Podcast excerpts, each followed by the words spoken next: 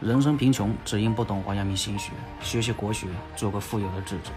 有人勤奋努力，经过万般尝试，无奈命运蹉跎，依然一事无成；有人闲庭信步，一生蜻蜓点水，有幸命运眷顾，人生大富大贵。世间有公平，亦有不公平。公平是道，不公平亦是道，两者皆是道的衍生。参透天道思维，抛弃抱怨，多一份理解，人生越过越美好。一代旷世圣哲王阳明说：“胜负之决，只在此心动与不动。”心一动，满盘皆输。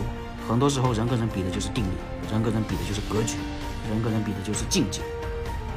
毕加索是当代西方最有创造性跟影响最深远的艺术家，在二十世纪最伟大的艺术天才。他在二十五岁的时候就能够通过卖画来赚钱，二十八岁就已经不愁钱花，是一位名副其实的有钱的艺术家。年轻的毕加索刚刚来到巴黎的时候，非常的落魄，他的画在巴黎一幅都卖不出去。苦思冥想几日，毕加索终于想出了一个妙招。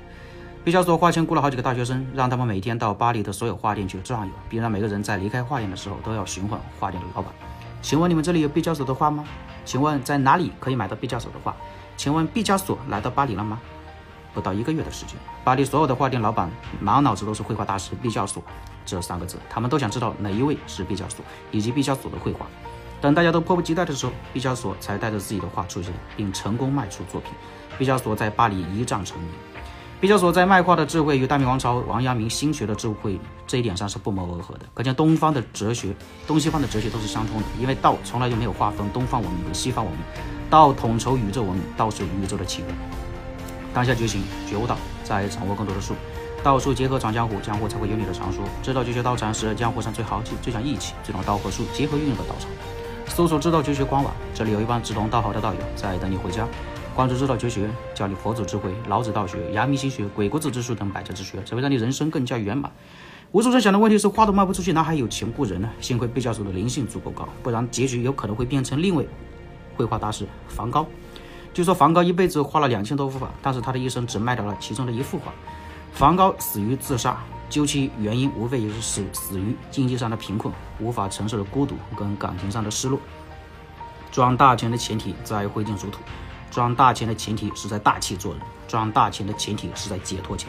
凡是小气做人、被钱所困之人，通通无法打开钱道大门，人生只能小有作为。